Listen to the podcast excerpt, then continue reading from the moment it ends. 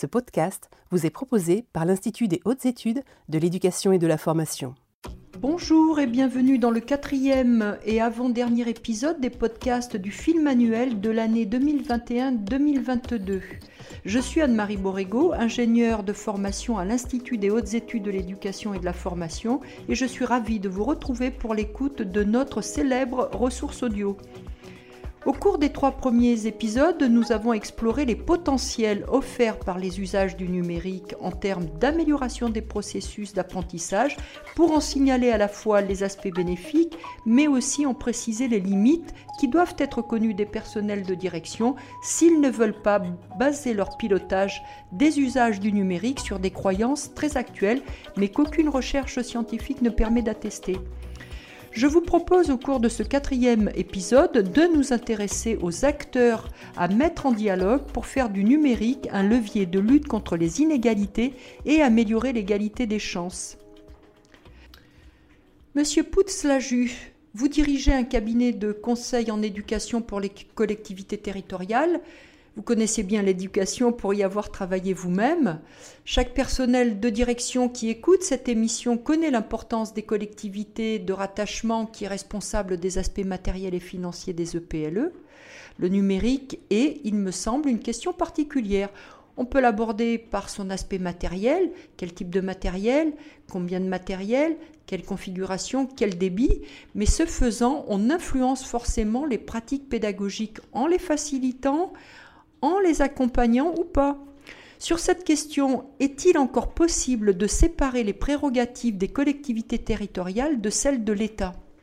Les choses ne se séparent pas aussi facilement entre ce qui est matériel et ce qui ne l'est pas. Évidemment, ça oblige les collectivités territoriales à, franchir peut-être ce que certains considèrent comme une ligne rouge, celle de la pédagogie. Vous, ne, devez pas vous mêler de ces affaires-là. Et évidemment, c'est absolument impossible, inutile, et ça serait même contre-productif de, l'empêcher. Disons, la loi de 2013 a clarifié sur un point qui était très important, qui était celui de ce qu'on appelle la maintenance, c'est-à-dire les collectivités sont responsables de fournir du matériel, mais il n'était pas certain qu'elles étaient en responsabilité aussi pour faire en sorte que ça fonctionne tout le temps. Ce qui était un peu curieux, parce qu'on pourrait dire quand vous fournissez du matériel, on sent que implicitement vous êtes responsable de son bon fonctionnement.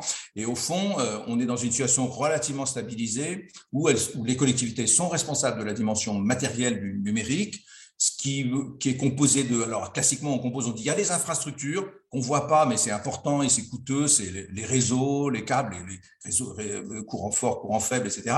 Euh, Aujourd'hui, le Wi-Fi, par exemple. Donc, toute cette partie dite d'infrastructure euh, dont la collectivité est responsable et elle est responsable aussi de son bon fonctionnement, c'est-à-dire des réglages, des réparations, etc. etc. Et puis, l'équipement, alors c'est les postes de travail et les périphériques, ça c'est les objets sur lesquels les enseignants ont la main et c'est là que la pédagogie se joue, bien entendu. La pédagogie, mais pas seulement la pédagogie, parce qu'on ne fait pas que de la pédagogie dans les établissements, il y a aussi de l'administration la vie scolaire, etc. Et comme le numérique est partout, eh ben, il est partout dans l'ensemble des activités d'un établissement. Euh, voilà, donc les collectivités, depuis 2013, donc c'est assez, assez récent finalement, mais disons que depuis 2013, on sent euh, l'intérêt l'intérêt des collectivités était était fort évidemment jusqu'alors mais là il est devenu plus intense je dirais c'est-à-dire que euh, alors les collectivités rentrent par le matériel dans le dans la vie de l'établissement mais très vite, euh, alors par l'infrastructure, par les équipements, et dès qu'on arrive aux équipements, euh, évidemment, le, on ne peut pas s'arrêter à dire bah, j'ai fourni le matériel et puis, euh, et puis au revoir et merci. D'abord, est-ce qu'on fournit le même matériel à tout le monde? Quels sont les, les, besoins en quelque sorte des établissements? Est-ce qu'ils sont tous les mêmes? Est-ce que la collectivité peut prendre des initiatives? Et euh, il y, a, y a une, une interrogation qu'on rencontre souvent, enfin du moins un questionnement ou une inquiétude qu'on rencontre souvent, c'est que les collectivités peuvent avoir l'impression d'équiper des établissements et que ces équipements ne sont pas utilisés. Ils sont pas utilisés, euh, ils peuvent être utilisés, les mêmes équipements peuvent être utilisés dans un collège, par exemple, et puis ne pas être utilisés ou beaucoup moins utilisés dans le collège voisin à quelques kilomètres. Et comment cela se fait-il? Eh bien, cela se fait que euh, tous les établissements ne sont pas les mêmes, les enseignants ne sont pas les mêmes. Vous pouvez avoir ici une équipe d'enseignants très engagés dans, dans, le numérique, très engagés dans les pratiques pédagogiques et dans le partage de pratiques avec leurs collègues et qui font qu'il y a une espèce d'émulation d'entraînement et que là, les, usages sont, proliférants et très, très importants. Et puis, dans un autre établissement, les conditions sont différentes et puis non, ça ne se passe pas de la même façon. Et pour une collectivité, elle se, forcément, elle s'interroge sur est-ce qu'il est légitime pour moi de faire des différences, de tenir compte de ces différences, de tenir compte de ces contrastes dans mes équipements. Et là, elle rentre dans la question pédagogique, évidemment, parce que ce qui, ce qui explique les différences que j'évoque ici, euh, ce qui les explique, c'est évidemment des différences liées aux pratiques pédagogiques des enseignants. Euh, alors, je suis souvent, euh, mon métier m'entraîne souvent à, m'entraîne à aller sur le terrain, voir des établissements. Et je me souviens d'une chose toute bête, mais que les enseignants, qui va pas surprendre les enseignants ni les chefs d'établissement, c'est que dans un collège où il y avait des usages du numérique importants, en interrogeant les enseignants, on se rendait compte souvent qu'on leur demande tout simplement alors vous vous servez du numérique beaucoup, un petit peu, etc. Et, et, et la réponse a été souvent, et ça m'a surpris, euh, eh ben ça dépend et ça dépend, euh, ça dépend du, de ce que je suis en train de faire. Ça dépend des mois. C'est-à-dire, il y a des mois ou même peut-être un trimestre ou une semaine où je vais utiliser beaucoup de numérique avec mes élèves. Je vais les emmener en salle informatique ou bien leur faire sortir leurs équipements, etc. Et puis pendant des mois entiers, pendant des semaines entières, pas du tout on va pas du tout se servir parce que ça n'a pas parce que ça n'a pas de pertinence ou, j'ai pas envie ou pour toutes sortes de raisons. Et, donc ces, ces irrégularités qu'on observe entre établissements et à l'intérieur d'un établissement entre enseignants et plus encore pour un même enseignant selon le selon le, moment où on l'interroge.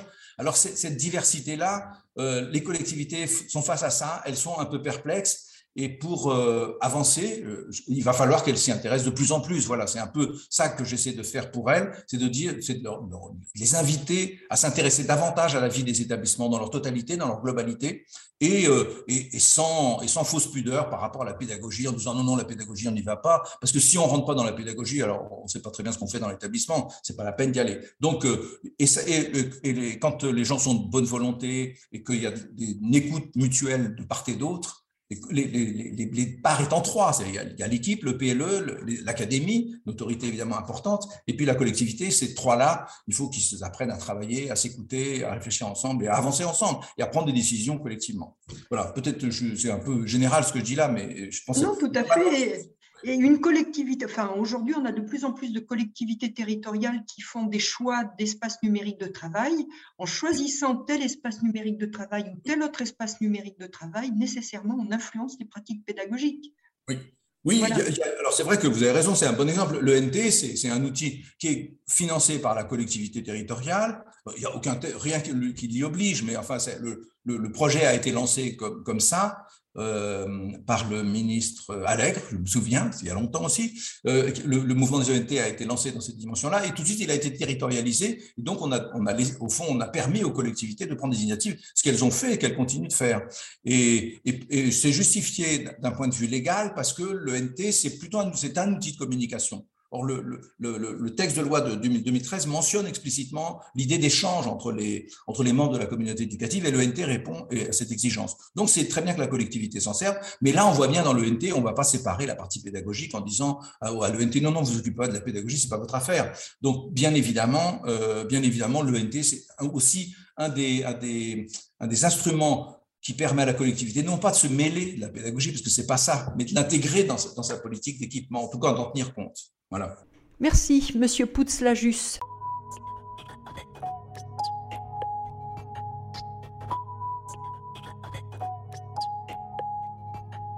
Je vais me tourner vers Monsieur Ferron. Avec vous, je souhaite aborder la question de la place des enseignants et de leur marge de manœuvre. J'ai le sentiment qu'ils peuvent parfois se trouver dans une situation inconfortable entre des incitations fortes pour utiliser le numérique, des aspects matériels qu'ils ne maîtrisent pas et une organisation du temps et de l'espace qui, pour une grande part, leur échappe. Quel doit être le rôle de la parole des enseignants dans le domaine des usages du numérique en éducation? C'est vrai que la, la question de la gouvernance de l'école va se poser. Hein, c'est-à-dire qu'il y a des éléments sur lesquels les enseignants, je reviendrai dessus, peuvent, agir, je dirais, presque immédiatement, mais il y a d'autres euh, éléments. Par exemple, la, forme scolaire telle qu'elle est aujourd'hui pensée rend difficile en fait l'utilisation du numérique. Euh, développer des projets numériques, ça fait appel à des compétences transversales, ça demande euh, des temps longs. Et aujourd'hui, euh, bah, vous le savez bien, dans le second degré, c'est, c'est des, des, temps courts avec une alternance de disciplines. Donc c'est extrêmement difficile à, vraiment prendre en compte donc, ce que fait. Alors, c'est vrai que je ne l'ai pas dit comme cela, euh, tout à fait, mais, mais les, finalement, beaucoup d'enseignants essayent d'utiliser le numérique sans rien véritablement changer de leur pratique. Alors, c'est vrai que je ne le dis pas comme ça, mais bon, c'est vrai que ça, ça, demande à, à repenser l'école différemment et à la fois les enseignants évidemment sont directement concernés, mais, mais j'irais même la gouvernance de l'école est, est, concernée. Et, ça, ce sont des questions qui sont, euh, qui sont plus complexes. Et, dont, les, dont les enseignants ont peu prise en fait. Bon, mais la, la question n'est pas simple hein, non plus pour, pour les enseignants, ah parce qu'on leur, demande aussi de faire, on leur demande aussi de faire la même chose.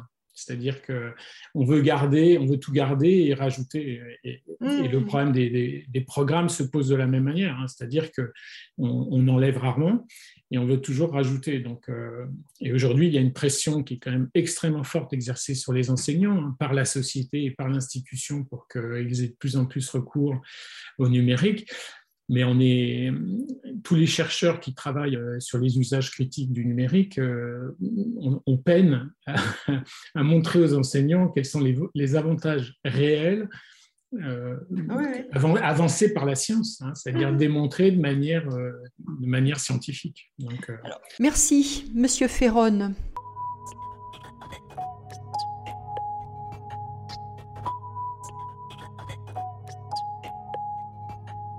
Monsieur Collin, dans vos travaux, vous soulevez l'importance des concertations et du dialogue entre partenaires pour surmonter les écueils.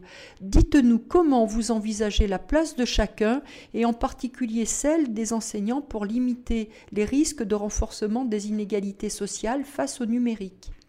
Euh, je trouve que les politiques sont bonnes à l'heure actuelle pour faire des concertations en amont de euh, la, production de la politique qui va ensuite être appliquée mur à mur. Euh, ce qui serait bon, c'est euh, vraiment ensuite, une fois que la politique est faite, d'avoir des, mécanismes de délibération pour savoir dans quelle mesure les appliquer, puis comment. Donc, d'avoir de la, marge finalement pour s'approprier euh, cette politique, la singulariser à son contexte particulier. Et de ce point de vue-là, ben, comme je le disais, les enseignants, des fois, manquent de marge pour pouvoir s'approprier comme ils le souhaitent, puis ont peu d'espace pour discuter des finalités ou de l'orientation qu'ils souhaitent donner au numérique. Souvent, ça, c'est dans la politique et ça a été décidé en amont. Puis, eux, ce qu'on leur dit, c'est ben, faut que tu l'utilises. Et puis, on va te dire comment, ou il faut que tu l'utilises comme ci ou comme ça. Et je trouve que de ce point de vue-là, des, des, actions de délibération au sein des équipes écoles pour savoir, ben, on a la possibilité d'utiliser le numérique, mais on veut l'utiliser pourquoi faire, on veut y mettre quel sens, euh, on veut euh, soutenir quoi. Euh, ça peut être prometteur pour permettre aux enseignants de gagner un peu plus de marge et de faciliter l'appropriation du numérique là où ils le jugent pertinent. Parce que veut, veut pas, c'est eux qui ont l'expertise pédagogique, de sorte qu'il leur faut de la marge pour pouvoir faire cette appropriation-là et que quand ils l'ont pas, ben, en, toute, je dirais en toute logique, l'une possibilité pour eux, c'est de ne pas s'investir dans cette, cette, cette voie-là parce qu'elle euh, ne fait pas de sens pour eux. Donc, l'idée, c'est de redonner justement des espaces où on peut faire du sens en discutant des orientations du numérique, des finalités. Pourquoi, en premier lieu? En fait, je veux utiliser les technologies avant même de savoir comment je devrais les utiliser. Et mmh ces, mécanismes de délibération-là me semblent importants, puis ça permettrait donc de démocratiser davantage le numérique en éducation. Euh, et puis, bien sûr, un autre point qui est important là-dedans, c'est euh, des mesures politiques qui soient différenciées pour soutenir euh, les milieux scolaires qui en ont le plus besoin. De toute évidence, au Québec, on a quand même des écoles privées, des écoles publiques. Les écoles privées sont minoritaires, mais elles sont bien là. Et si on en parle, elles ne sont pas monolithiques dans les deux bords, hein, mais en termes de deux catégories, mais c'est sûr qu'il y a des différences euh, et des inégalités scolaires assez nettes. Euh, je pense que ça prend. Et, puis, il y a ensuite d'autres inégalités qui se répercutent à d'autres niveaux euh, ensuite. Et je pense qu'il faut vraiment des politiques qui tiennent compte de ça pour tout simplement soutenir davantage, pas simplement au niveau matériel, les milieux scolaires qui en ont le plus besoin, sachant que les milieux scolaires qui en ont moins besoin, qui sont plutôt favorisés, eux se débrouillent déjà très bien mmh. pour trouver l'équipement, pour trouver la formation, pour créer des projets, etc. Merci, Monsieur Collin.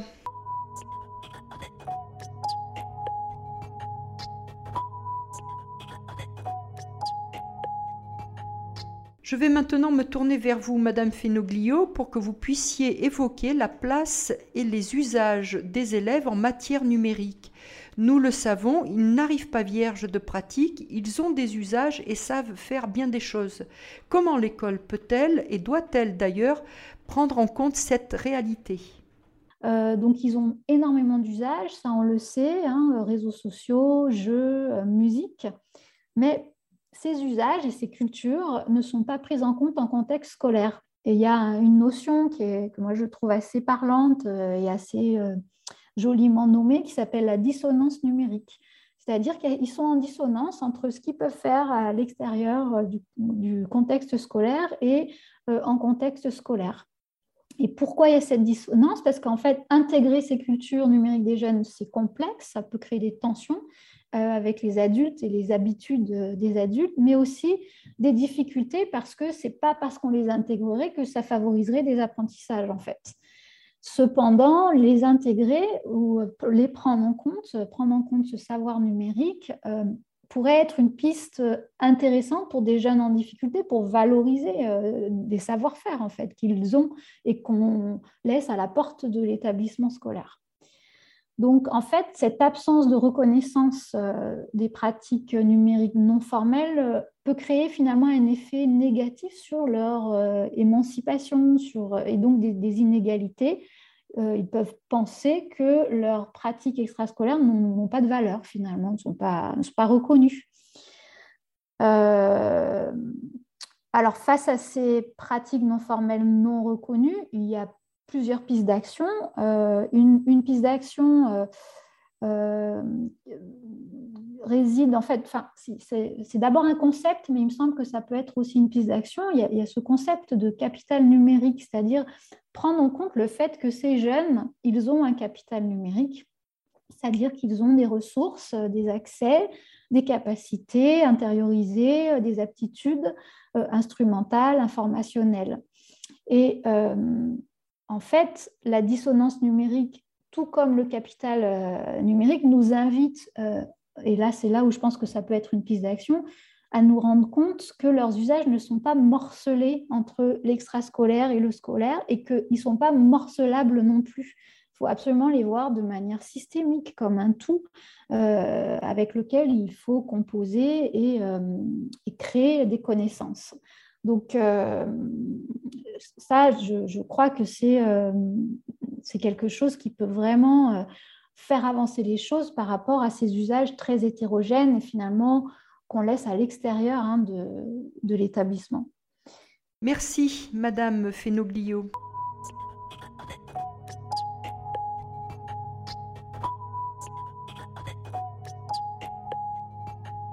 Pour terminer, je vais donner la parole à Madame Brodkorn pour qu'elle développe à son tour sa vision de la place des usagers. Madame Brodkorn, dites-nous comment, selon vous, se construit une société d'inclusion numérique ou comment devrait se construire une société d'inclusion numérique? Ce qui, apparaît très clairement, euh, et en France, parce que j'avais regardé, euh, il y a quelques années, il y a eu un plan politique d'inclusion numérique et, donc, il y a la même chose en Belgique par rapport à différents plans euh, politiques en faveur de l'inclusion numérique. Euh, évidemment, tout le monde est pour l'inclusion numérique, euh, d'autant plus quand on a un service public. je veux dire, il est évident que c'est un terme et c'est un objectif consensuel que tout le monde partage. Mais derrière, derrière ce terme consensuel, il y a des logiques bien différentes pour, pour y arriver. Et donc, euh, il apparaît très fortement que dans, dans, les plans qui sont développés actuellement en Belgique et de ce que je, je connais en France, c'est vraiment une, une, une, logique. Les initiatives sont orientées vers l'usager. Et donc, c'est à la on, voit fort que, les initiatives sont orientées vers la responsabilité de l'usager à se former, à s'adapter, si vous voulez, à cette nouvelle donne qui est ce, processus, ce, développement technologique, cette numérisation progressive de la société. Et donc, tout l'effort, si vous voulez, et c'est vraiment parlant quand on regarde les différentes initiatives qui existent euh, dans cette plan, c'est vraiment pour outiller euh, l'individu, pour outiller les acteurs informels et formels, qui, qui, bah, les acteurs de formation notamment, qui, qui entourent cet individu ici, euh, ce serait, euh, euh, ce, serait l'apprenant. Et, donc, toute la responsabilité est mise sur les usagers pour s'équiper et puis se former. Alors, en disant ça, je ne dis pas qu'il n'est est, il est pas important que, que, les individus et que les, les élèves apprennent, se forment à, à ce nouveau monde et cet environnement numérique. Mais ce qui est frappant quand on regarde les initiatives politiques, c'est qu'il n'y a rien, ou quasiment rien, finalement, sur euh, la responsabilité collective des fournisseurs de services euh, ceux qui numérisent donc euh, les services, et notamment quand ce sont des services publics ou d'intérêt général, il n'y a rien sur le fait de, la responsabilité de, ces, fournisseurs de, s'adapter aussi, de développer des, des, services numériques qui, correspondent aux besoins, à la réalité des pratiques euh, de ces apprenants. Donc, toutes les initiatives sont orientées vers euh, la responsabilité individuelle euh, des élèves, des, enseignants ou des parents à se former et très peu sur la responsabilité collective de ces fournisseurs de services. Et donc, il y a une orientation très forte de décharge de, la responsabilité sur l'individu. Et finalement, on, jamais on ne questionne dans ces politiques euh, en faveur de l'inclusion numérique ou, de formation au numérique, on ne questionne le bien fondé de euh, cette numérisation à, tout va euh, de, de, la société, de tous les pans de la société, donc notamment de l'école. Alors, je ne dis pas, en disant ça, on pense souvent qu'on est technophobe, mais on est, en disant ça, on n'est pas technophobe, on, propose juste de réintégrer dans le débat public euh, ce mouvement de numérisation qui n'est en fait pas une, donnée inéluctable, qui est pas souvent comme elle est présentée comme un mouvement inéluctable, mais qui, sont, en fait, ce mouvement est le résultat de choix techniques, certes, mais aussi politiques. Et donc, en disant ça, en considérant ce mouvement euh, en, proposant de questionner ce mouvement, ça, réintègre ce mouvement numérisation et, euh, qui est présenté comme inéluctable, comme quelque, quelque chose peut, sur lequel on peut débattre. Et ça, ça me paraît vraiment essentiel. Euh, on, est dans une logique, on emploie le terme inclusion. Mmh. Derrière ce terme inclusion, on est dans une logique très forte d'intégration, voire de normalisation. C'est aux personnes de s'adapter au mouvement qu'on ne questionne pas. Vous voyez Et en fait, on n'est pas dans une réelle logique d'inclusion. Parce que c'est quoi la logique d'inclusion? Elle est connue par les travaux qui ont été faits sur le handicap et maintenant dans les politiques liées à handicap, c'est de dire que ce n'est pas aux individus seulement de s'adapter à un environnement, mais c'est bien à l'environnement, ici euh, numérique, à s'adapter aussi aux réalités des personnes. Et donc, les personnes qui ne, sont, qui ne suivent pas le mouvement ne sont plus considérées, comme c'est encore actuellement, comme de simples retardataires. Mmh. Hein, quelque chose qui est présenté comme un progrès euh, euh, technique et donc social, éducatif, mais euh, il n'y a pas vraiment de personnes hors normes, mais c'est à l'environnement de s'adapter à la, à la, diversité des mondes et, des réalités de ces personnes, des personnes. Mmh. Mmh. notamment ici des, individus. Et je crois que c'est important, cette, cette logique, ce basculement dans la logique, cette vision, elle manque fondamentalement aussi, je pense, mais sans m'avancer trop, parce que je ne connais pas bien les plans euh, qu'il existe euh, dans, le cadre du numérique éducatif, mais on, est, on reste dans une logique d'adaptation très forte où la question du choix, du choix des élèves, du choix des enseignants ne se pose plus. plus, plus. Il faut s'adapter. Je ne dis pas qu'il ne faut pas un peu s'adapter, il faut évidemment s'adapter, mais on évacue la question du choix. Euh, mm-hmm le, numérique est tellement vu comme quelque chose de mm. progrès mm. qu'on veut numériser des, des scénarios, des scénarios d'apprentissage, par exemple, avant même de, se demander, en fait, quel est l'objectif, quelle est la finalité de cette numérisation? Et donc, on, jette, on, jette cette question de finalité. Il faut numériser, on est sous pression, il faut s'adapter, et de toute façon, c'est un progrès. Mais non, c'est d'abord se questionner sur la finalité éducative ici de ce projet de numérisation et, alors comment ça va être complémentaire à d'autres formes évidemment euh, d'apprentissage? Parce qu'il est évident qu'on a vu pendant les confinements à quel point relations sociales euh, euh, sont aussi pour, l'apprentissage évidemment majeures et sont, sont, fondamentales et évacuer toute cette dimension relationnelle de l'apprentissage en pensant qu'on va tout faire derrière l'écran, évidemment c'est un leurre, mais ça je ne vous l'apprends pas. Donc c'est penser aussi cette numérisation de certains dispositifs euh, éducatifs en, complémentarité avec d'autres. Mmh. Merci Madame Brodkorn. Merci à mes intervenants. Je suis certaine que leurs propos vont permettre de sécuriser les usages du numérique au service de la réussite de tous les élèves.